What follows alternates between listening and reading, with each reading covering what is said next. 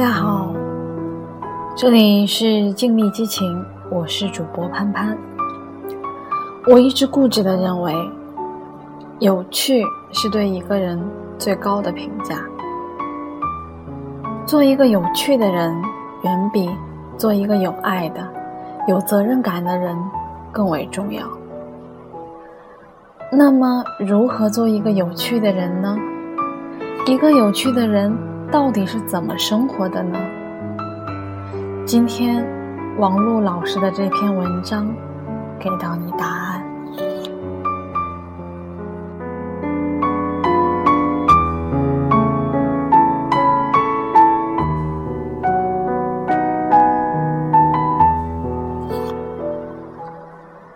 一个有趣的人到底是怎么生活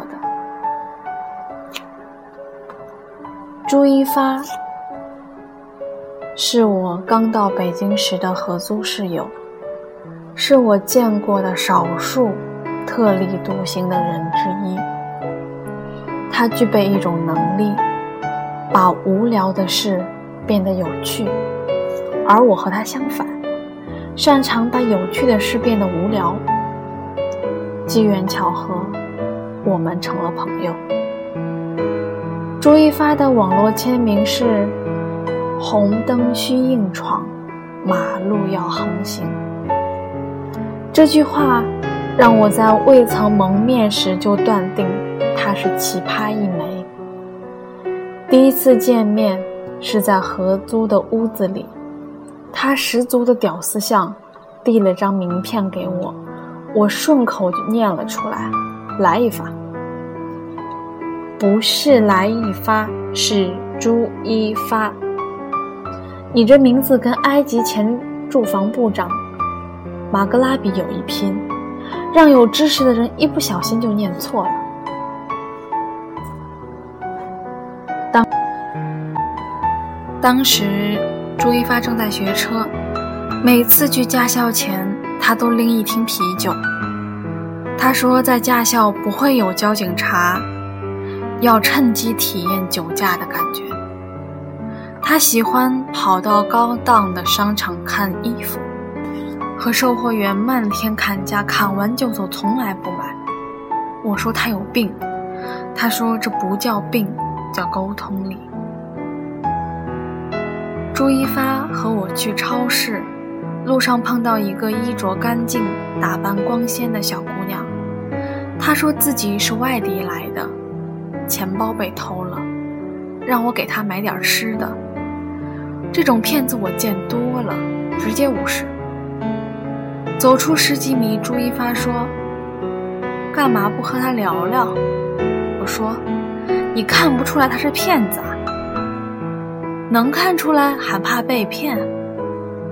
我不想耽误时间。你日理万机吗？不是。那何不聊聊呢？闲着也是闲着。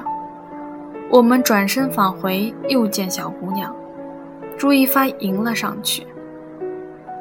小姑娘说：“好心人，帮帮我吧。”朱一发问：“你是学生吗？”是的，大四准备考研呢。那我问你，中国革命的三大法宝是什么？小姑娘摇摇头，一脸茫然。知道任汝芬是谁吗？小姑娘急了，不帮忙就算了，用得着这么欺负人吗？朱一发笑了，你想吃什么，我给你买。肯德基。我和朱一发面面相觑，他冲我递了个无辜的表情。妹子，你看我们这身打扮，像吃得起肯德基的人吗？我们只吃得起方便面。那你给我几块钱，我自己买吧。你不会是骗子吧？我有身份证，还有学生证，你看。小姑娘掏出证件，学生证是人大的，五块钱的那种。哎呦，原来是师妹啊！朱一发也掏出自己办的人大学生证，又指指我，他也是人大的，把证掏出来给师妹看看。我从书包里翻出北外的学生证。他不是说你也是人大的吗？啊，对，我是人大的，但我出门一般带这个证儿，这个证儿比人大的值钱，人大的五块，这个十块。小姑娘反应过来，脸上挂不住了。朱一发生气地冲我说：“去去，别欺负人家。”然后真的带小姑娘去吃了肯德基。说完，小姑娘明白被我们识破了身份，再也不提额外的要求，千恩万谢的告辞。走了几步，朱一发叫住她。妹子，你还年轻，别耽误了。小姑娘愣住，眼圈顿时就红了。两年后的今天，我才学会“人间不拆”这个词。回想起来，朱一发那时已经做到了。他比我高明的地方，只有这么一点儿。可单单这么一点儿。就是不小的距离。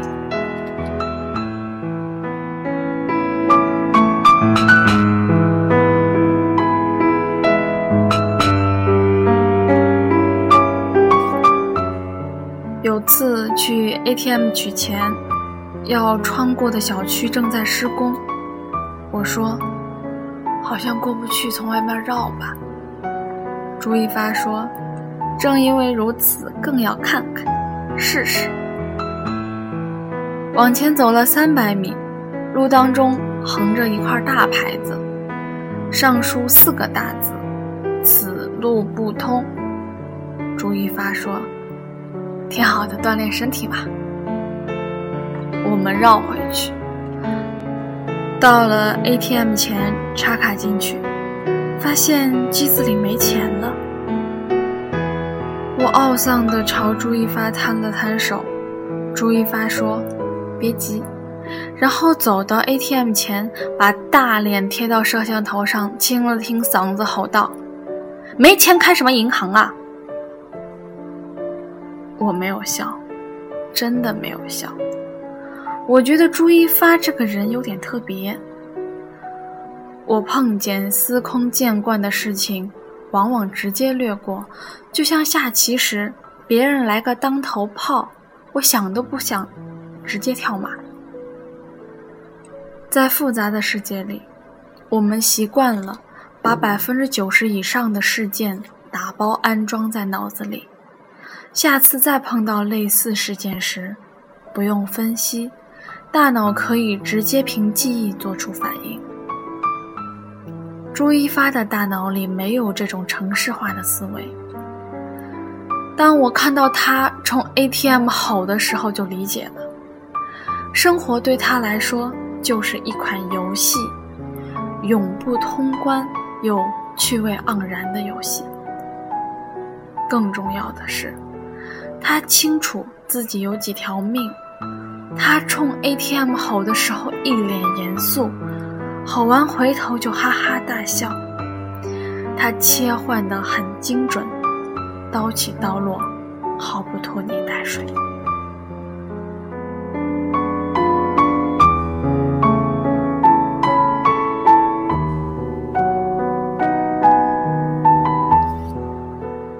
我们合租了将近一年，租期满了，搬家前一天，朱一发辞职了。他说：“新居离单位太远，睡不了懒觉，索性辞了。”这当然是扯淡。我第一次听说他单位的时候，眼睛都直了。那单位给我的印象是，每年只在数得着的几所高校招数得着的几个人，能进去的都是牛人。在我看来，朱一发显然不在此列。看来朱一发的水平比我想象的要高。这么说，显得我阅人水平有点低。那就换个表达。看来朱一发的水平比他长相显示的要高。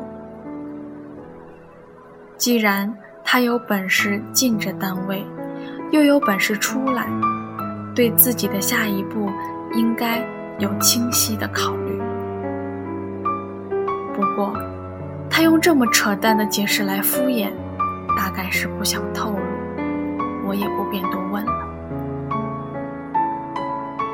我们在小区里的烧烤摊儿要了些烤串和啤酒。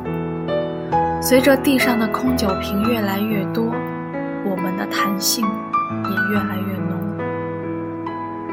朱一发跟我聊起了小时候，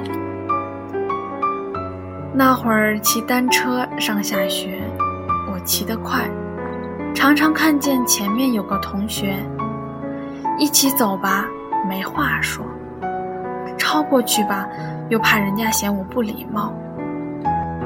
只好放慢车速，跟在人家屁股后面，还怕他回头。多大的事儿，打个招呼自己先走呗。对啊，这么简单的问题，我花了很长时间才想明白。你可能无法想象，一个内向的人在面对许多很简单的问题时有多么手足无措。我以前买东西从来不会讲价，去 KTV 从来不唱歌，见了陌生人浑身别扭。这些也不算太大的问题吧？我轻描淡写的说。我不把这些当成问题，因为其中一半以上我也有，我丝毫不觉得他们影响了我的生活。单独拎出来都不算问题，可如果你把它们放在显微镜下看，就会发现，生活中的很多挫折和失败，追究根源，正是来源于这种性格。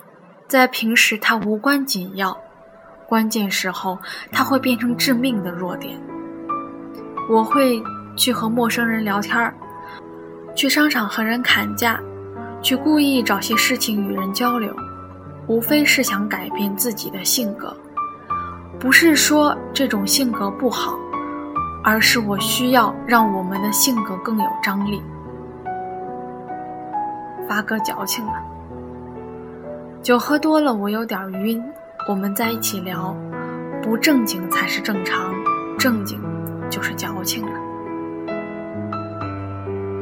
这其实。是个需求和细节的取舍问题。比如一场考试，满分是一百分，你有一道题不会，丢了二十分，别的都会，加一起也丢了两分，考了七十八分。如果给你一次重考的机会，你是先想把那二十分补回来，还是先补那两分？当然是二十分。我是做产品的。我的产品比同事做的都漂亮。其实他们刚出模型的时候，大家都是七十八分上下。可他们几乎所有人的修改都只盯着细节。要知道，这时候没有人知道满分是多少，但每个人都知道细节上有两分的改进余地。所以，在很多人眼里，满分就是八十分。他们从第一遍改到第十遍，每一遍都是在细节上翻来覆去。他们不知道，只要在需求上动一下刀斧，就可能轻松地逼近九十八分。为什么他们不动需求呢？一个需求问题可以派生出一万个细节问题，绝大多数人。宁愿动一万次小刀，都不肯动一次大刀。一是因为动大刀要冒着全盘推翻的危险；二是因为他不知道动大刀该从哪里下手。按照自己固有的方向不断改进是动小刀，改变方向是动大刀。但很多人找不出最优的方向在哪。这场谈话让我再一次对他刮目相看。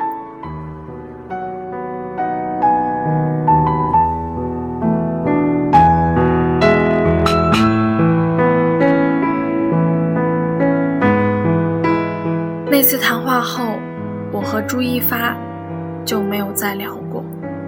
我们虽然都有对方的电话和 QQ，但我的 QQ 永远是隐身状态，他好像也是。我没有在节日发祝福短信的习惯，他也没有。我以为他就如我人生中出现的很多人一样，从此不会再见了。一个月前，朋友老陈从深圳来北京出差。我们约在紫竹桥附近的一家咖啡厅见面，我竟然在那里碰见了朱一发。我和老陈聊完，老陈要打车回酒店。朱一发说：“干脆我顺道送送这位大哥得了。”车在三环上疾驰，前方红灯亮起。车速丝毫没有减慢的趋势。我转头看，朱一发的表情如木偶，似乎根本没看见红灯。我陡然想到他两年没更新的签名，联想到他今天独自坐在咖啡厅，心里大惊，一个念头瞬间在脑子里闪过。这家伙不会是有什么心事想不开了吧？就在此时，一个刹车，车子稳稳当当的在白线后停下，车身并没有怎么晃。老陈下车后，车转入长安街，渐渐出了四环，周围的车比刚才少了许多。这时车速居然慢了下来。毫不显眼地跟在其他车屁股后面。我奇怪地问：“怎么不飙了？”朱一发说：“一快之后，必有九慢。”我说：“不是红灯需硬闯，马路要横行吗？”只是打个比方，很多事情。你也许做不到，但一定要去想。我回味着朱一发的这句话。一年未见，我对他的近况毫无了解，也不便贸然搭话，更不能像当初那样一句一个二货的叫他了。沉默了半晌，朱一发开口了，不知是在对我说。还是在自己感叹。你看，这世界如此奇伟，大厦如此高峻，使这一切成为可能的，都是在心里闯过无数次红灯的那个人。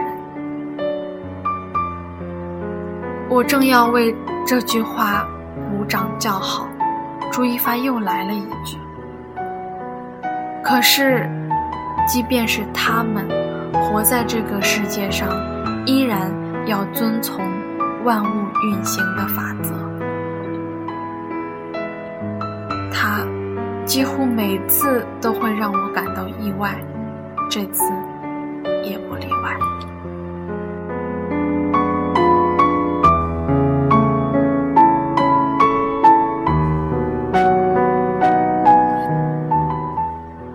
说要去。单位顶楼的健身房，朱一发把我送到了单位门口。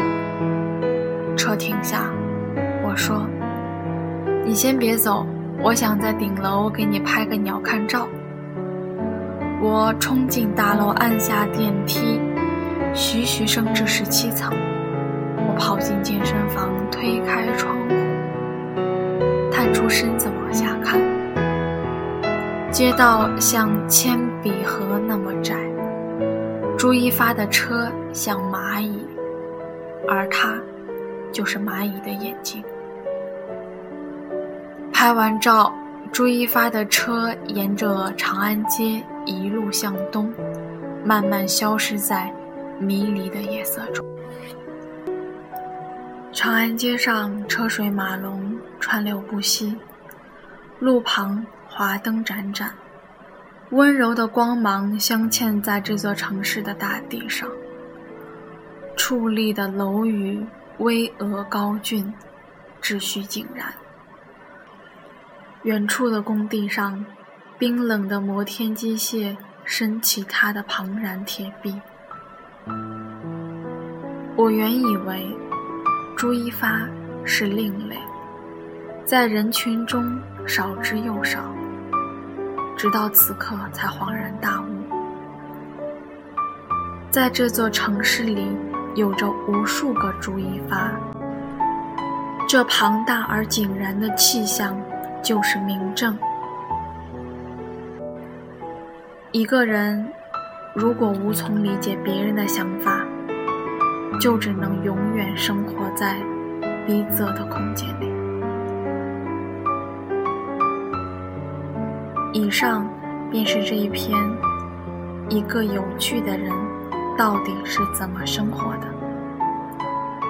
我是潘潘，愿我们都成为。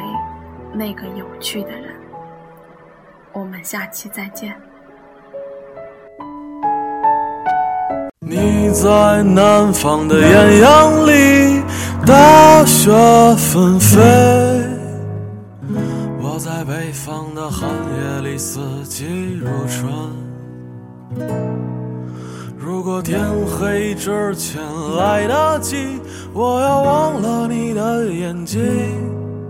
穷极一生做不完一场梦，他不再和谁谈论相逢的孤岛，因为心里早已荒无人烟。他的心里再装不下一个家。做一个只对自己说谎的哑巴。他说你任何为人称道的美丽，不及他第一次遇见你。